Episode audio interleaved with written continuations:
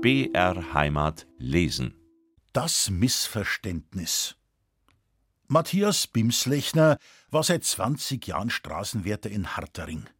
Der kreuzbrave Wegmacher Hirs, wie er von den Dorfbewohnern genannt wurde, hielt die ihm anvertraute Straßenstrecke in musterhafter Ordnung. Es war sein ganz besonderer Stolz, dass der Herr Bezirksamtmann einmal geäußert hat, der Bimslechner sei der beste und fleißigste Straßenwärter des ganzen Bezirks. Der Forstaufseher Moosbichler aber stand mit dem Hirs auf Kriegsfuß.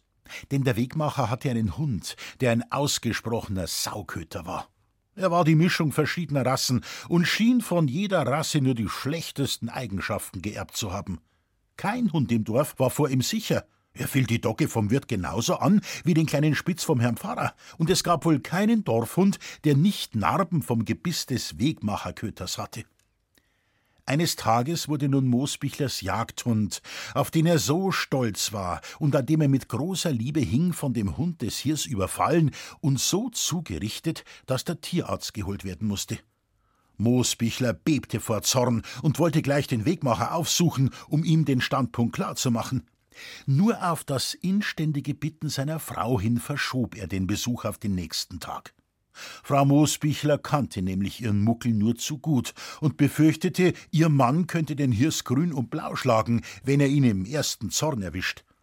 Aber das Donnerwetter, das über den Hirs am nächsten Tag hereinbrach, war auch nicht von schlechten Eltern. Du wirst ja wohl denken können, warum ich kim, sagte der Forstaufseher zu dem Wegmacher grollend. Bimslechner fühlte sich gar nicht wohl in seiner Haut, denn er wusste, wie Moosbichler mit den Holzdieben umging. Ganz verängstigt stammelte er. Ich weiß schon, Muckel, aber reg dich nicht auf. Ich zahl natürlich die Kosten für den Tierarzt. Damit ist nicht da, polterte Moosbichler. Wer garantiert denn dafür, dass der Saufig meinem Feldmann nicht nur einmal aufhält? Der Tyrass ist ja überhaupt kein Viech nimmer. Der ist gemeingefährlich, hinterfotzig und gemein wie ein Mensch. Der geht erschossen. Jeder andere Hund sagt's vorher an, wenn er rauf will. Und wenn der Kleine die Demutshaltung einnimmt, dann kann er nicht mehr beißen. Auch dann nicht, wenn er so groß ist wie ein Wirt sein Docken. Und der andere so klar wie am Pfarrer sein Spitz. Das ist ein Naturgesetz. Aber dein Mistviech holt sich nicht an die Regeln und überfallt jeden Hund aus dem Hinterhalt wie der Blitz aus weiterem Himmel. Wer ich sag, das ist kein anständiges Viech, sondern der ist so gemein wie ein Mensch. So, und jetzt nimmst dein Missgeburt an die Leine und gehst mit mir hinaus in den Wald. Und da schierst du nachher. Das kannst nicht von mir verlangen, Muckel. Na, das tu ich auf keinen Fall, wehrte sich der Wegmacher. Dann sag ich dir eins, Wegmacher, erwiderte der Forstaufseher, wenn dein Tyras meinen Feldmann noch einmal bloß krumm anschaut, dann der schier's ihn mitten im Dorf. Dann kannst du meinetwegen anzeigen. Das ist mir dann ganz wurscht.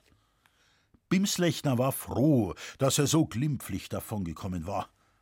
Aber sein Horoskop schien zu dieser Zeit nicht gut gewesen zu sein, denn kurz nachdem er mit Moosbichler diese ungute Auseinandersetzung gehabt hatte, fiel der gute Hirs aus allen Wolken, als er eines Tages vom Straßenbaureferenten des Bezirksamtes vorgeladen wurde und ihm von dem Inspektor eröffnet wurde, dass er wohl das größte Rindviech unter allen bayerischen Straßenwärtern sei. Die Ursache war folgende. Die mit schönen Alleebäumen eingefasste Straßenstrecke Bimslechners machte dort, wo sie über den Haselbach führt, kurz nach der Brücke eine scharfe Kurve. An dieser Stelle war vor einem Jahr schon einmal der Viehhändler Wurzer mit seinem Auto an einen Alleebaum gerast. Das Auto war hin, aber der harte Schädel vom Wurzer hat bei dem Anprall den übrigen Körper geschützt, so dass sich der Mann unverletzt aus den Trümmern herausarbeiten konnte. Der Bürgermeister meinte, der wird ja wieder besoffen gewesen sein. Und um seine alte Schäsen, die wo allerweil klappert hat, wie eine Kisten voll Haferdeckel, ist eh nicht schade. Vor einigen Wochen aber war bei Nacht der Wagen des Tierarztes beschädigt worden. Bei diesem Unglücksfall wurde nicht nur das Auto erheblich beschädigt, sondern auch der Veterinär trug Verletzungen davon. Nun musste man etwas unternehmen, um eine Wiederholung solcher Unfälle auszuschalten. Deswegen erhielt Bimslechner eines Tages vom Bürgermeister eine schriftliche Verfügung des Bezirksamtes, die Kurve am Haselbach betreffend. Der Bürgermeister, ein biederer Bauer, übergab dem Wegmacher das bezirksamtliche Schreiben mit den Worten: Da hiers, ich geb dir den Wisch gleich. Mach's halt so, wie es da drin steht. Du verstehst es besser und wirst das schon recht machen. Bimslechner las das Schreiben sorgfältig durch und steckte es in die Tasche. Dann sagte er, ist schon recht, Bürgermeister, wird gleich erledigt. Aber schade ist für die schöne Bam. Am selben Nachmittag schon arbeitete der pflichteifrige Straßenwärter mit einem Gehilfen an der Unglückskurve. Sechs schöne Ahornbäume der Allee sägten sie mit großer Mühe in zwei Meter Höhe ab und bestrichen dann die stehengebliebenen zwei Meter Stümpfe mit weißer Farbe. Als sie mitten in der Arbeit waren, kam Moosbichler des Weges, sah sich das Werk Kopfschütteln an und fragte: Warum habt's denn jetzt die schöne Alleebaum abgeschnitten? Verfügung vom Bezirksamt, erwiderte der Wegmacher kurz und tauchte seinen Pinsel in den Farbkübel. Was? Das Bezirksamt hat angeschafft, dass die schöner Baum gefällt werden, wunderte sich Moosbüchler. Das müssten schöne Deppen sein, die sowas anschaffen. Es war doch gescheiter gewesen, man hätte den Baum stehen und hätt's bloß unten weiß angestrichen. Da fühlte sich der Hirs in seiner Beamtenehre gekränkt und nahm seine vorgesetzte Behörde in Schutz. Dir gib ich gleich Deppen, geh, reiß die Fei bloß ein bisschen zusammen. Das ist eine Beamtenbeleidigung. Die Herren vom Bezirksamt werden schon wissen, warum sie das angeschafft haben. Oder meinst du, dass du gescheiter bist wie die? Ich misch mir auch nicht in Forstsachen nein und sag nicht, der Forstverwalter ist ein Depp. Das darfst du bloß einmal sagen, Wegmacher, und kurz wart's mal nimmer, drohte Moosbichler. Na ja, erwiderte Bimslechner, dann brauchst du auch meine Vorgesetzten keine Deppen heißen. Und übrigens geht die das gar nix an. Moosbichler machte eine wegwerfende Handbewegung und sagte, mit dir streite ich mich nicht, Hirs, dazu bist du viel stammisch, und ging weiter. Der Wegmacher murmelte etwas Unfreundliches hinter ihm her, aber vorsichtshalber so leise, dass es Moosbichler nicht mehr hörte. Dann strich er eifrig an seinen Baumstümpfen weiter. In dem Bewusstsein, eine Anweisung seiner vorgesetzten Behörde schnell und gut ausgeführt zu haben, begab sich der Hirs am Abend nach Hause. Aber schon acht Tage später sagte der Bürgermeister zu ihm Du Hirs, vom Bezirksamt ist auch telefoniert worden. Du sollst morgen Vormittag zum Straßenbauinspektor kommen. Warum? fragte Bimslechner verwundert. Was will denn der von mir? Ich weiß auch nicht, erwiderte das Gemeindeoberhaupt. Ich war beim Kleemann draußen, wie es telefoniert hat. Meine Frau hat's Gespräch abgenommen und zu der hat er bloß gesagt, du sollst reinkommen zu ihm in Stadt.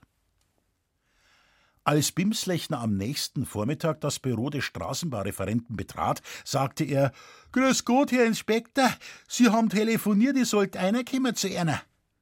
Inspektor Mitterer, ein jovialer bayerischer Beamter, legte den Federhalter weg, nahm die Brille ab, grüßte zurück und forderte den Wegmacher auf, Platz zu nehmen.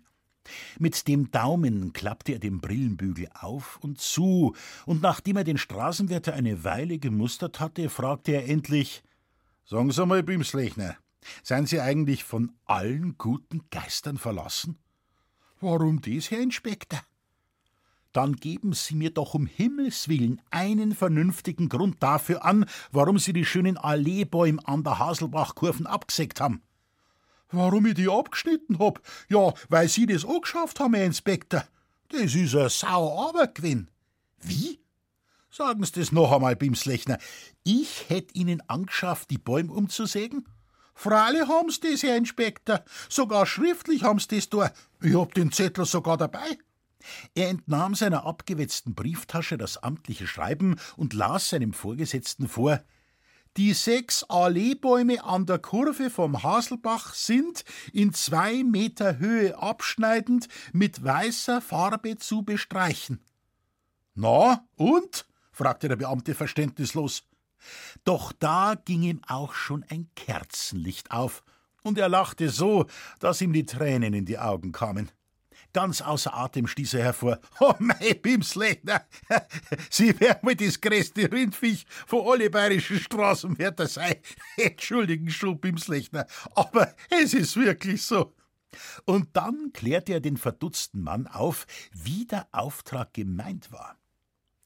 Nachdem Inspektor Mitterer seinen Untergebenen freundlich verabschiedet hatte, ging er gleich in das Büro des Bezirksamtmannes, während Bimslechner langsam die Treppe zum Ausgang hinabstieg. Als der Wegmacher auf dem Platz vor dem Bezirksamt angekommen war, hörte er aus dem offenen Bürofenster des Bezirksamtmanns homerisches Gelächter und dachte bei sich, dass das Bezirksamt eine recht lustige Behörde sein müsse. Obwohl Bimslechner daheim natürlich kein Wort von der für ihn so blamablen Unterredung verlauten ließ, sickerte die Geschichte aber doch irgendwie durch und kam auch Moosbichler zu Ohren. Das war für den Forstaufseher ein gefundenes Fressen, und er gab mit Wonne seine Kommentare dazu. Meinen Vater fragte er, Haben's das schon gehört, Herr Forstverwalter, was das Wegmacher Rindvieh mit denen Allebaum an der Haselbachkurven da hat? Vater lachte und sagte, ja, Moosbichler, der Herr Bezirksamtmann hat mir's neulich erzählt, wie ich ihn in Neuburg getroffen hab. Sengs, sagte Moosbichler, ich bin damals grad dazugekommen, wie er die Stümpf angestrichen hat. Und wie ich gesagt hab, das müssten schöne Deppen sein, die wo sowas anschaffen, hat er sich nur aufgeregt und hat gemeint, ich sollte nicht gescheiter sein wie seine Vorgesetzten. Damals hat er nämlich noch nicht gewusst, dass er selber der Depp ist, der Gläufe, der Damische. Als Moosbichler den Wegmacher wieder traf, konnte er sich nicht verkneifen, seinen Widersacher hämisch grinsend zu fragen, na, Wegmacher, haben's dir drin im Bezirksamt schon einen Orden gegeben für deine Gescheitheit? Der Hirs lief rot an vor Wut und sagte, weißt du was, Muckel? Du kannst mich kreuzweis am Arsch lecker. Diese Einladung quittierte Moosbichler mit einem dröhnenden Gelächter.